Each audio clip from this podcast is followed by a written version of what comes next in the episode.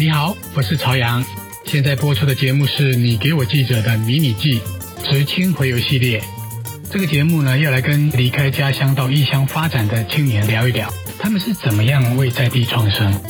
我们希望把这股温暖的力量，作为联合报七十周年给大家的献礼。嗨，大家好。说到台南七股，大家第一个印象可能是黑面琵鹭。其实这边很多丰富又高品质的这种渔产，相当的多，可是却长期没有被注意到。那这一集呢，我们邀请到的是来自于台北的林小菁跟台中的廖一佩，两个是成功大学都市计划研究所的学姐学妹，来跟我们分享做了哪些努力来帮这个传统的七股鱼乡重新注入一个活力。我们欢迎小菁跟一佩。Hello，Hello，大家好。你们一个来自台北，一个是来自台中，都在台南念书。谁是学姐啊？哎，我我是一佩。哦，一佩是学姐。对对。好，那请两位简单的介绍一下自己，为什么会跑来台南，然后就赖着不走了呢？应该说，喜欢的学习的东西就是跟城市乡村这些有关。其实我本来大学跟硕班都是在台北念，我原本台中人嘛。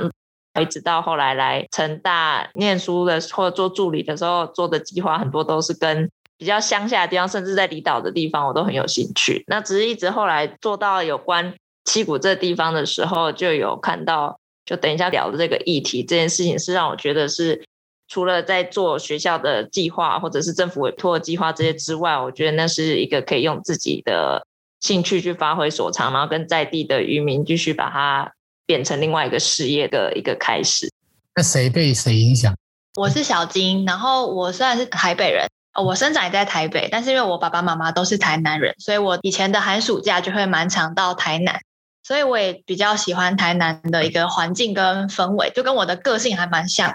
所以那时候大学就决定要来成大念书，然后来到台南，就念了大学研究所，然后毕业之后也开始做创业。在做股份渔乡之前，其实对于七股其实没有这么熟悉，然后也都是都市小孩。嗯，进到了七股这个渔村之后，就发现哇，渔村有好多好棒、很有趣的事情，就慢慢的陷入这个地方，然后很喜欢这边的环境。当初一佩跟我说，他看到七股现在渔产的特色，然后在地也面临一些议题，那就希望说可以透过我们以前所学的一些专业或是这些知识的能力，那看有没有办法找到自己能够在七股可以做的事情。OK，所以你们现在餐餐都是海鲜吗？不好说，很常冰箱里面就有海鲜都吃不完。对，已经就是冰箱里都是海鲜，很少有四只脚的，就很想念山产。听说最早是从台江国家公园的一个计划，才让这个一佩兴起这个念头。那这个过程当中有没有一些其他的外部的力量来帮你们导向这个现在在走的这个路？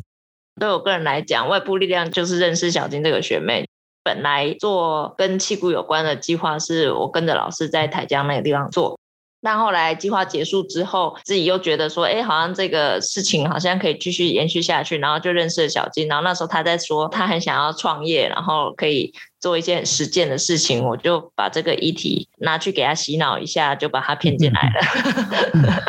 所以其实。如果当初没有遇到伙伴进来的话，其实这件事情也很，我也不知道会不会一直下去。因为有时候在一个偏乡要做事情，其实还蛮需要一些志同道合的人一起做的。嗯、刚才宜佩讲到，就是他有这样的议题嘛，然后我想要做一些实践。那那时候的时间点又刚好遇到有一个呃水保局的计划，叫青年回流的一个计划。可以去让我们申请，那我们就希望说借这个机会，可以有一个契机去投入旗鼓，开始做这些事情。这样做这些事情，想要创业，没有想过资金啊、人力啊，还有对于产业的熟悉度这些问题吗？产业熟悉度跟资金这两件事情可以先分开讲。就是说，本来在做那个计划的时候，就认识在地的渔民，然后也大概知道渔民他们的想法，所以对于产业的现况，当然你不能说完全了解，只是说你大概知道。这些渔民他们会期待有不一样的人进来这个地方做些什么事情。当然，钱就是另外问题。那就是刚刚小金提到说，看看有没有办法申请到水保局的青年回流那个计划。那那个计划就是在鼓励年轻人在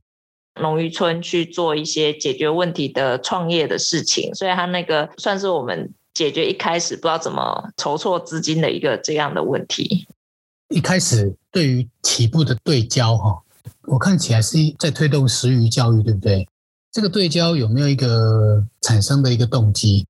其实一开始我们没有想到说我们在做的是食鱼教育，一开始进到七股，在面对各个不同的对象去访谈之后，然后遇到七股的建功国小的校长王校长，那他就跟我们说到说，哎，在地的小朋友竟然不认识产业这件事情。那所以，我们当初其实投入七股，一开始是从渔村的产业教育开始去做琢磨。那慢慢的在发展之后，我们又再回头去看，哎，台湾在做这件事情好像比较少。然后又发现，养殖渔业其实对很多人，一般的大众或消费者来说，其实很陌生的。那我们就又再重新去思考说，其实我们在定位自己在台湾的养殖渔业的食育教育上面，然后去做发展。那里的学校以前是不是都比较关注像黑面琵鹭？然后你们来把这个文蛤啊、虱目鱼啊这些本土的这个渔产把它带进去，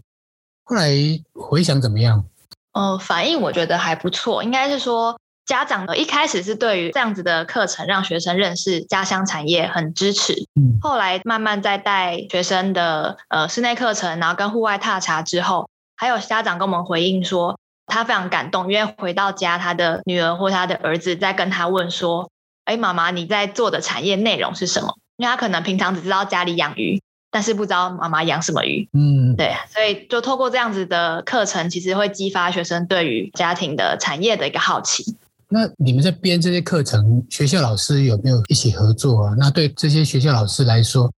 他们会不会有一些困难？如果要推动的话，你们怎么样去帮忙？当初一开始希望这个教育的课程能够留在那个学校，也就是说。因为因为其实，在那个时候还蛮多别的团队会进到一个偏乡学校，然后去设计一个课程或带一次的夏令营就会离开。那我们那时候跟王校长谈的事情，就是说我们希望是做校本课程。校本课程就是说，只要是来念这个学校的小朋友，他从一年级到六年级就一定会去上这个产业课程，也就是他是留在学校里面的。所以我们也有跟校长说，一定要老师参与进来。所以在我们设计第一次的课程的时候，就有找老师来办工作坊。因为我们本来不是学教育的嘛，但是我们有很多跟产业相关的知识跟内容，然后老师们他们是有教育上的方法，比方说怎么样去教低年级学生、中年级学生、高年级学生的方法不一样，那我们就在这方面去做一个交流跟融汇，然后放到我们的教案的设计里面。那我们也是希望说，老师之后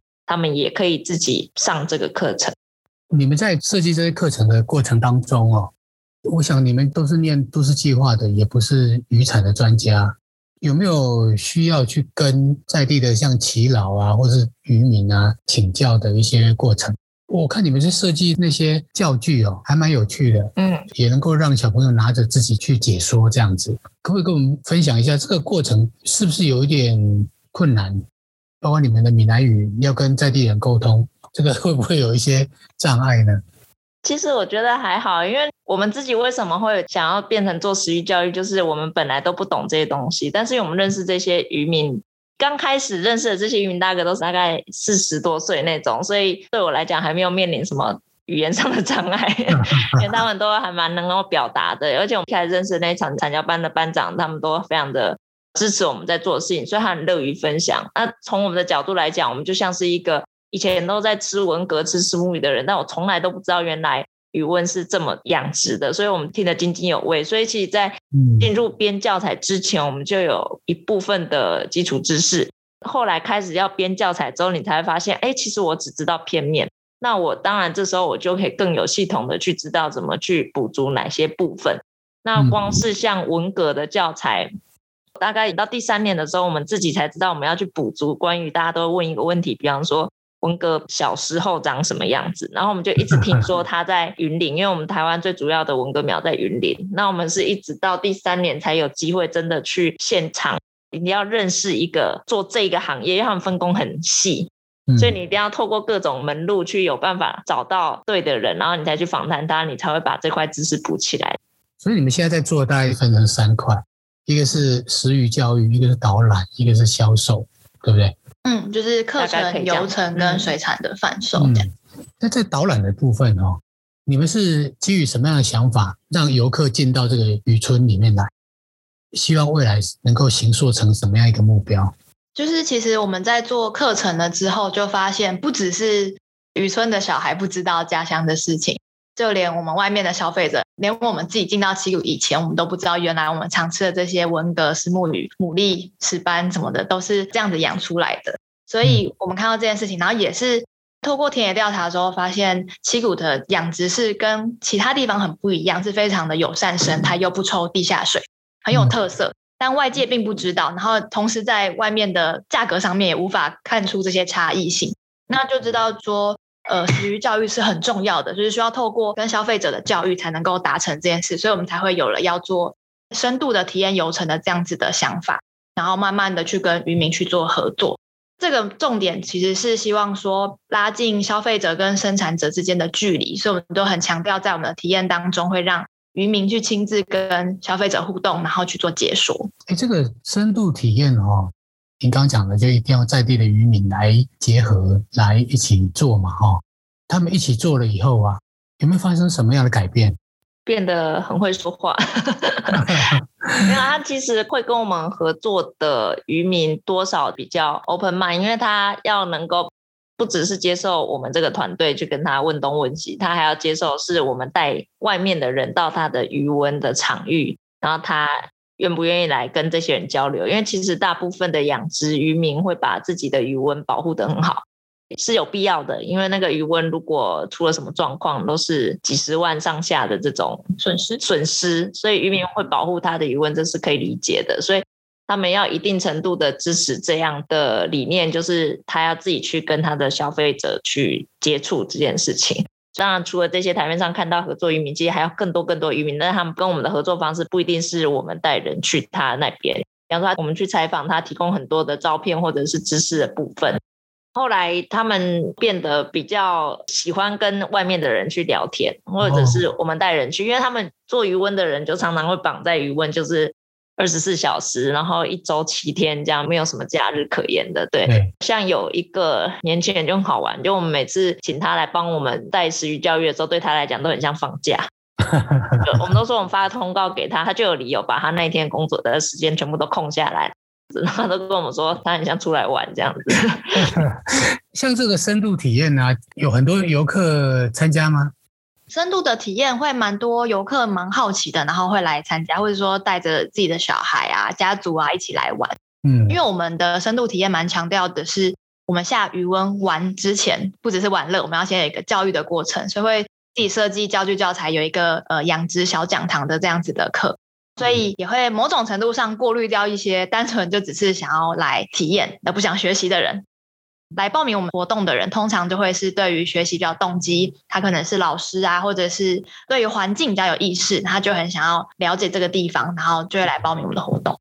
需要让他们体验杀鱼吗？或做料理吗？呃，会啊。有没有发生一些有趣的事情？会针对不同的水产设计不同的主题的内容。那像文革的话，就是我们会带大家去摸文革，然后捞海龙须菜。嗯那摸上来的文蛤，我们会教大家就是怎么样去筛选跟分级。那捞起来的海龙须菜呢，我们会让大家做一个凉拌的料理。那另外会再准备已经吐完沙的文蛤哦，跟刚才摸的文蛤是不同批哦。然后煮文蛤汤，所以会强调说怎么样从鱼塭拿到这个食材，然后做简单的料理。那像虱目鱼的游程，我们就是带大家去钓虱目鱼，钓上来的虱目鱼，我们教大家怎么处理。一只活生生的鱼，你就是要帮它三清。就是去 鳞、去鳃跟去内脏。那你这个过程处理完了之后，你就就是可以料理了。这样，那我们就帮大家真空包装，然后就可以带回家自己料理。补充一下，就是刚刚主持人问这个鲨鱼的部分，也有人就一直问我们说，一定要教到鲨鱼这一块嘛？但我们也 想了一下，我们认为就是说，食鱼教育里面有一块也很重要的是所谓的西施教育。因为很多人会想要来钓鱼，可是当他钓上来的时候，他就可能会跟我们说，他可不要鲨鱼。我就会跟他讲说，你既然想要钓它，然后你又想要吃它，那其实你就要认识它，你是经过一个呃鲨鱼的过程。那鲨鱼它不只是生命的教育问题，它其实也是一个习食。你如果不知道怎么把它好好的处理的话，你就是让它死得不明不白。所以我们就会。劝他说：“你还是看一下怎么样三清，然后三清就是它还在很新鲜的时候，三清做得好的话，然后有冷冻的好的话，这只鱼它的鱼肉才会是保持一个很好的状态。你吃了才会觉得你愿意把它吃掉。那你如果没有处理好，这个肉就这样浪费掉，那这样岂不是就很浪费它牺牲生命的事 情？对对对。有人鲨鱼怕见血的吗？其实我们目前还没有遇过有人因为这样子就完全拒绝这件事，但是有人还是会坚持不做，但他还是会在旁边看。但我们有遇过一群大学生，然后来，然后我们那时候就要他们三清，那他们可能这辈子都还没有杀过鱼，他们是一组人嘛，我们就给他们一只鱼，我说不好意思，你们一定要想办法把这只鱼三清处理掉，这样子，所以他们就开始你推我推，后来就推出一个人先做了刮鳞的动作。然后刮完之后，他就再去拖另外一个人下水去塞去内脏你做，然后一个两个做了之后，就变成他们就形成一个意思是说，哎，我的手都见血了，其他人手不可以干净的，所以后来全部人都必须要去参与这个过程，还是蛮有意思的哦。那个那个体验还是能够留下深刻的印象。对对。现在大家市面上不是都吃到那个无刺的虱目鱼吗？你们在产地会做这样的加工吗？我们产地会做一种是做虱目鱼的分切处理，就是处理成无刺的鱼皮、鱼柳、鱼肚等等的这些部位。那另外一种就是全鱼拔刺。刚第一种的这种分切是它避开刺的部位，然后把它分成不同的位置这样。那有一种是它保留虱目鱼的全鱼，然后但是是刺一根根把它拔出来的。目前有这两种处理的方式，到在产地都有。补充一下。虱目鱼的产业链其实蛮复杂的，这两条线刚刚小金讲了，一个是分切，一个是全鱼拔刺，它在产业链上是送往不同的产业链。可是，在七股会有一点点这样困难，是因为七股的虱目鱼的产量不大，因为他们主要是文革池的工作鱼，它量不是那种上万斤的，而是呃一千多斤这样子，所以他们都必须去找到比较小型代工厂去处理。所以有这样的产品，但是会处理的代工厂不多。这样推了这个深度体验跟食鱼教育哦，也让大家慢慢了解到七股这个产地跟别的产地是有点不太一样的。这样的一个流程跟教育，对于销售有没有什么样的帮助？包括提高它的这个产值的部分？倒还不敢说有提高他们的产值啊，应该是说食品销售这一块本来就不是我们擅长的，但是我们是因为被渔民鼓励的，因为他觉得说我们。透过教育的方式接触到这么多学员，然后他们也从不知道到知道，原来养殖有分好跟坏，然后也有很棒的渔民的产品，所以他建议我们说，是不是我们这边有一个平台，让我们的客人可以买得到我们嘴巴所多的那些友善养殖的渔民产品，所以我们后来就开架平台卖，所以我们其实定位也蛮清楚的，就是第一个是我是为了让这些愿意支持这些友善渔民的人来购买他们的产品。所以我们的供货端找的都是有跟我们合作做食鱼教育的渔民，当然价格我们从来都没有去跟渔民谈，就是说他们跟我们说他批给我们价是多少就多少，那我们就再加一点需要的行政费用再去卖。也就是说，我们的价格其实是比外面高，但是我们当初定价的时候也自己也有想好，我们的价格绝对不能定的比渔民自己卖还低。这样很不合理嘛？这样好像是在 破坏行情啊！对，那我们其实希望的就是购买我们的产品的人是真的是支持这些渔民，愿意用比较好的价格来支持他们的友善养殖的方式。那我们现在目前的客群绝大部分都是参加过我们的游程跟听过我们演讲，还蛮多是回头客的。应该也有一些是像办公室纠团啊、呃，有也有这样。甚至有些吃到后来就很想要来我们这边参加那些游程，也有也有这样反过来的，所以应该也都是蛮认同你们理念的一一群消费者。对，这种消费者对我们来讲是比较忠实的。那如果有些消费者他如果没有去听那些故事，可能而且其实现在很多人其实口感上吃不出来那个差别，他们可能就会觉得啊，价钱好贵哦这样子。从导览啊、体验啊、食育教育啊、销售哈、啊，这整套模式。现在感觉上好像又扩大了一些连结，一方面是说在地的渔民的参与越来越多，那二方面是说，比如说在导览的部分也扩大了，扩大到比如说哎社区啊、文化啊等等这方面，能不能帮我们分享一下这几年来不断往外扩大这个现象？我们在做这个食鱼教育的这件事情上面，也是边摸索边找出我们现在在做的模式。那我们在做的食鱼教育的模式，其实就是一开始先透过课程的合作，然后去把我们水产的田野调查的一些资料把它准备起来，然后透过课程去找到合作的渔民，把这个食鱼教育转化成为体验的游程，再更进一步的去跟这个渔民去做友善水产的养殖贩售的合作。那这是我们的一个食鱼教育的模式。七股在操作之后也发现说，我们的团队规模很小嘛，那我们如果要不断的往前滚动，一定是需要很多的伙伴。那也在七股耕耘的过程当中，也遇到很多的青年或是新的渔民，我们就也在慢慢思考说，怎么样拉近更多的渔民来加入我们在做的食育教育的事情上面。所以像是在游程上，我们就有意识的，就是去找到那个有潜力的年轻渔民，所以一开始可能先骗他进来帮忙啊，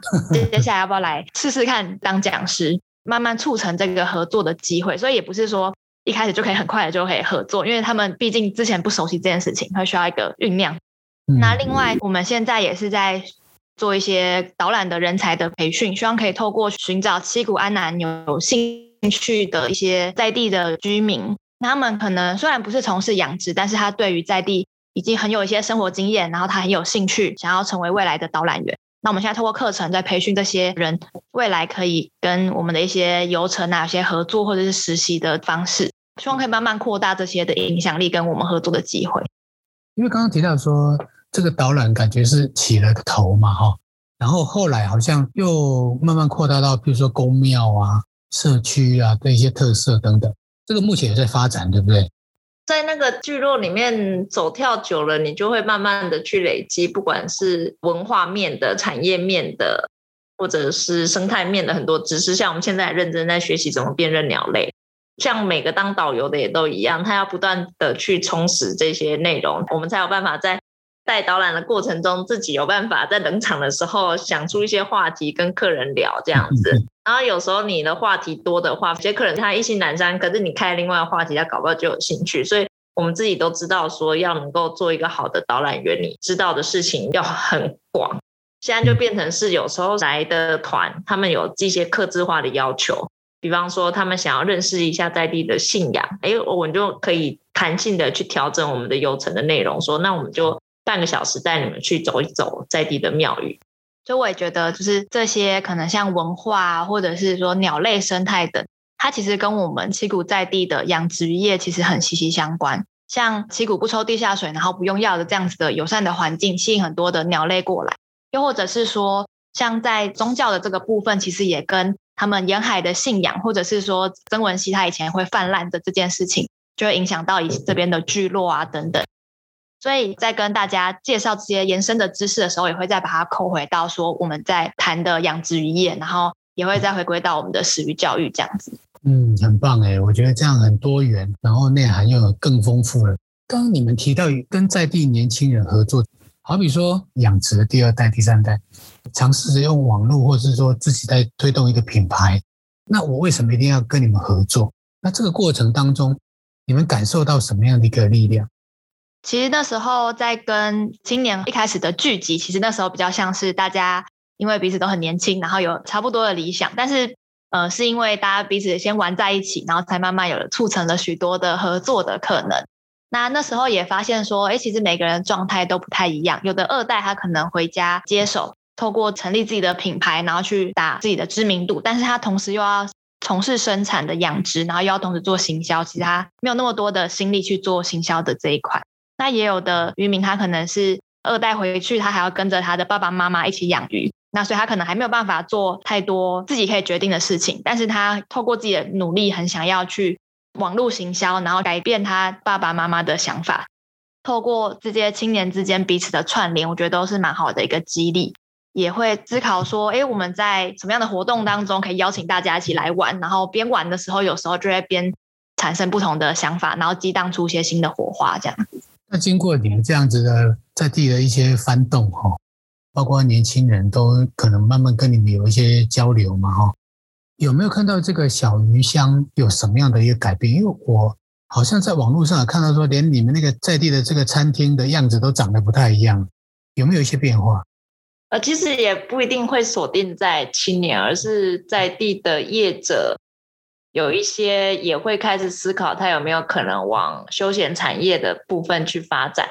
那因为可能在七股的话，四年前的时候，那时候带所谓的余温体验的旅行者，可能真的是只有我们但现在其实有一些餐厅的业者，他有自己的余温，他也觉得他可以提供场域来让他们的客人来玩余温这件事情。已经至少有两间餐厅有这样的想法，然后也有产销班的，他们也想要提供鱼塭，因为他们跟我们的差别就在于他们有鱼塭，我们没有。那我们都是去跟渔民借鱼塭，可是我们多的是我们可以多一些讲解或导览的能力，所以现在就变成虽然表面上感觉很像是竞争关系，但实际上私底下我们的交情也都蛮好的。业者本身是想提供场域，很喜欢有这么多人来，但他们自己没有要做导览或者教育这一块，那我们就可以合作。所以现在要来的人，同时可以享受吃海鲜，又可以有玩鱼塭或是钓鱼什么什么之类，都有蛮多的选项。那也可以来上课，深度体验、深度教育这一块都可以。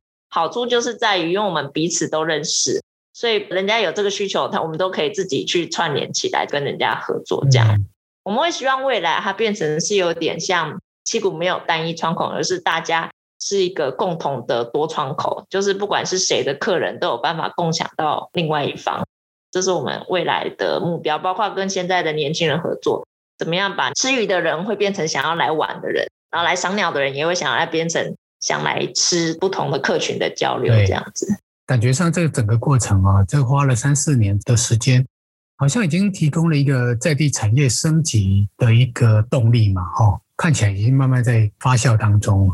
听说你们现在整个那个食鱼教育的这个面向已经扩展到了云林啊、屏东啊这些地方，对不对？心里有打造一个，譬如说台湾西部连线的一个食鱼联盟吗？有没有这样的一个想法？我们自己可能没有办法去做到这个，但我们有个想法是，如果那个地方有在地的年轻人。年轻的团队，比方说我们现在知道屏东林边就有一个团队，嗯、或者我们知道花莲有那个回游吧在七星潭那边，他们也有一个团队，或者澎湖，反正他们就是慢慢的有一些鱼乡的年轻人自己愿意来做地方的，不管是创生还是这种旅游事业。我们以前以为我们可以把同样的模式复制到不同的养殖渔村，但是我们去过一次屏东之后。我们就知道产业，尤其是这种深耕地方的一级产业，真的是因地而异，差非常多。它绝对不是一个单一的商业模式有办法复制的。所以主持人提到的，就是如果那个地方有一个年轻人，那我们就联盟这样子，就我们可以把认识七股的人，再把他推到去认识林边啊，去认识七星潭这样子。这是未来的、啊，这我们大概有好几次大家聚在一起的时候，因为我们大概一年只能聚一次吧，所以大家都分散的非常的远。我们有聊一下这样的可能。那另外一个是说，因为毕竟我们是发机在七股嘛，所以我们也希望我们做的事情它能够回馈到七股，对七股在地有实质效益。所以我们这几年蛮确定的是说，不管我们做的是全国性的推广。最终目标会希望是大家想要认识养殖业、食育教育，都希望他们能够来到七股。以前是把七股的东西都拿出去，现在是希望出去讲完之后，有一些东西我要保留在我七股的地方。然后你如果有兴趣，那就欢迎你来七股体验，或者是来赏鸟，或者是来吃海鲜，让我们这个地方的渔民业者有机会去跟他们交流。这是我们现在的定位，这样子。像你们如果这样长期在地做这些食育教育哦。你们会希望孩子将来长大以后，对家乡的产业会有什么样的一个想法吗？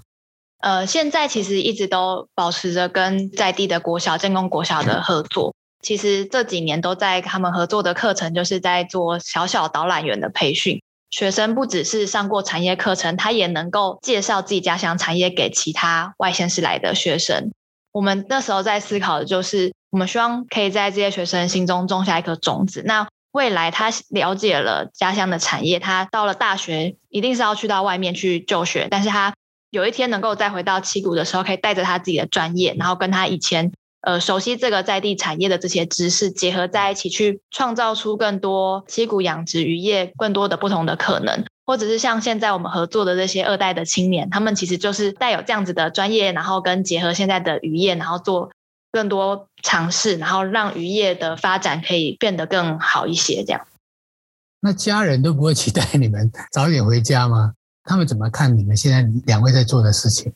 家里头一两年就会问说：“啊，你计划什么时候结束？什么时候要回台北？”不过久了之后，他们也知道说，可能对我就固执，然后再加上也发现我们是以一个事业在经营这个地方，然后慢慢的会了解我们在做的事情，也甚至现在家人都成为我们各地区的超级业务员，会帮我们去一起跟大家介绍说始于教育的重要。前阵子也邀请家人一起来七股来体验我们的深度体验的游程，这样。嗯，其实我觉得我们家本来就比较是没有说一定要回家，因为像我自己的哥哥跟姐姐也都在不同城市里面工作，可能对我们来讲，大家有工作、事业有成，然后有成就感是比较重要的。然后现在就是，呃，如果没有疫情的关系，其实我这地方提供了一个他们可以放风，然后还可以玩水，然后吃海鲜的一个 很好的度假的地方。对，所以他们来，我都可以带他们去七股走走，去去玩一些秘密行程这样子。好，不过去年到今年，你看这个疫情哈、哦，冲击很多人的生活了。像你们，特别是要带个深度体验的这个小旅行也好，或者是课程也好，恐怕是不是也面临到这个冲击，需要被迫要停止？那你们现在有一些碰到什么状况，还有需要做什么样的因应的做法吗？呃，真的就是课程跟体验的流程，就因为疫情的关系，都需要暂停，或者是有些人已经预约好的，就需要延期或者是取消，真的冲击蛮大的。不过换个角度来想，就是呃，我们也透过在这个疫情放慢脚步的状态下，我们就是回过头来在内部做一些资料的整理，然后还有跟在地的伙伴去做内部的培训，然后像刚刚提到的。跟在地七股或是安南区的居民一起做导览的课程，那就是我们现在在努力说，希望未来等到疫情解封之后，我们的游程上线，那我们就可以赶快把这些导览员一起结合进来，然后大家开始操作这些活动，这样。嗯，就是如果没有在外面跑跑跳跳的时候，就要做一些自我提升的部分，所以我们就会累积一些，不管是在地的人才。所以刚刚小金讲的培训课程，大概是我们这两个月很忙。不过背后当然是因为我们刚好有接台江国家公园委托的计划，那我们这个计划里面就有培养一些在地的导览员，那我们就很认真的在筹办这些线上的课程，等于是一直在酝酿一些新的在地的解说人才啦。这十几二十年来，台湾这个乡村人口外流很多，你们在地方上有看到这个问题吗？是一定有的啦，就人口都偏老人家居多。我觉得观察是说，真的年轻人很少。我们之前都会自嘲说，我们在七股，就是这些青年是比黑面皮鹭还需要保育，我们数量比黑面皮鹭还稀少这样。不过我们这一群就是现在十多个青年聚在一起的时候，反而嗯，男女生比例好像其实一半一半。只是说女生可能不见得是做养殖业的工作，可能我们大部分是像做创业啊，或者做社区的工作比较多。但是也发现说，如果以现在跟我们合作这些青年都蛮积极的，就是他们会去。可能外面上课啊，或者是说我们现在在做的一些活动，直接邀请他们参与，其实有很多的机会去跟外面的人接触，然后大家互相交流。二零一七到现在嘛，哈，三四年了，你们也慢慢上轨道了。你们自己回想，这样一开始有那个想法，到一个地方去拓展，再回头这样看的话，如果有年轻人想要到偏乡来做这种类似地方创生的事情，你会给他们什么样的建议？觉得如果有年轻人想要开始从事地方创生，他应该要首先要先了解那个在地的特色，然后了解自己所拥有的资源或者是他自己的能力，能够在这个地方扮演什么样的角色。嗯，呃，一开始可能不要太快的去局限自己可以做什么，或者是局限自己要帮这个地方做什么，而是站在一个自己的角度，可以在这个地方当中有什么可以使得上力的地方。有时候不见得是我们帮助这个地方，而是我们的互相协力这样。然后要保持一个对地方的好奇跟人与人之间的交流，我觉得有时候推展事情就会比较顺利一些。嗯，因为我们后来也蛮多机会去接触不一样的农渔村的其他年轻人。我觉得这个问题可能先分成至少两种，一种是他是在地人，一种是他是像我们这样从外面。去到另外一个他乡的人，对，如果他本来就在店回乡，我觉得这个开始的时候比较简单一点。但是如果你是外地人的话，我会建议说，你是不是要先把自己想办法变成在地的一部分？我所谓的一部分，就是说，不管是你跟在地的人去交朋友啊，或者是跟他们打成一片，这也是一种。那另外一种是你想做的那件事情，跟在地是不是是可以融合在一起的？比方说，像我们做的是教育。那刚好在地的学校，他们有这个需求，所以我们可以很快的好像跟在地的家长啊，或是学校就有一个共同的语言。对，那如果比方他是想要做文创，或者是做餐饮，或是做什么的，他是不是能够把他要做的事业跟在地的需求去融在一起，然后跟这件事情相关的人去建立网络关系？我觉得这是比较重要的一环。你们觉得这样一路走来有没有？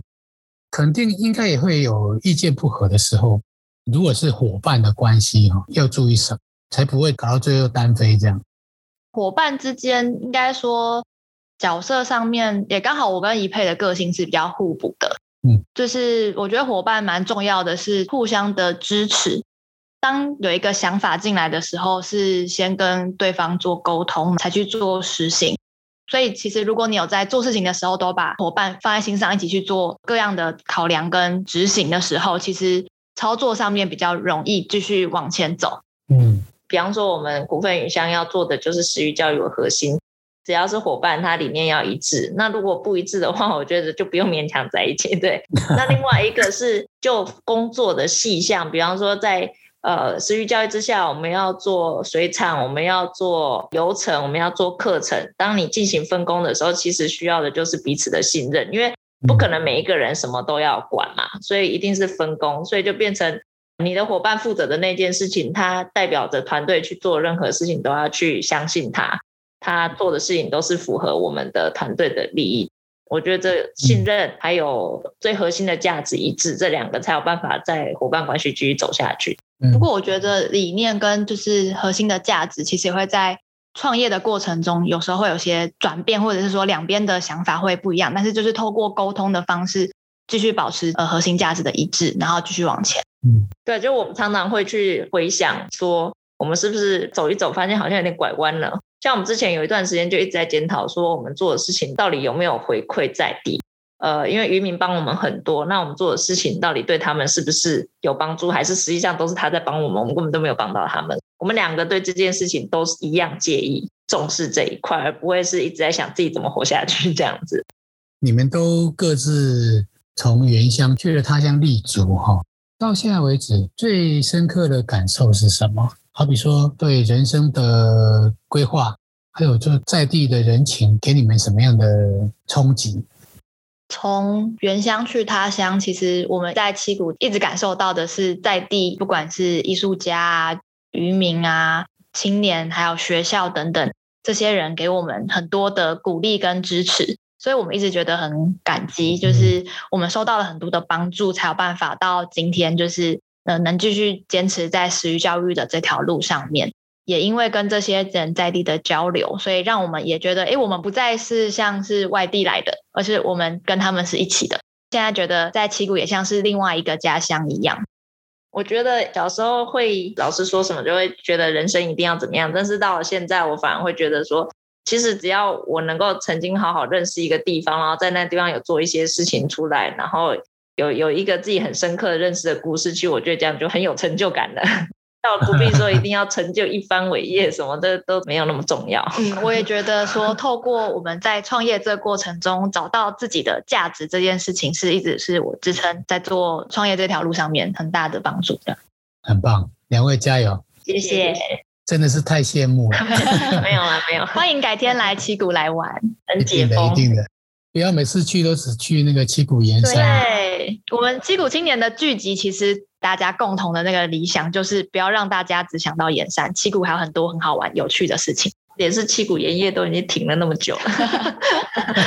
对啊，我的鱼也多好吃啊！来这边吃海产，太好了，有两位当导游，我们就有很多私房景点可以去。对呀、啊，好，今天谢谢两位接受我们采访，谢谢，谢谢，谢谢，拜拜。想看更多的内容，欢迎到联合报数位版阅读我们的青春留香系列报道哦。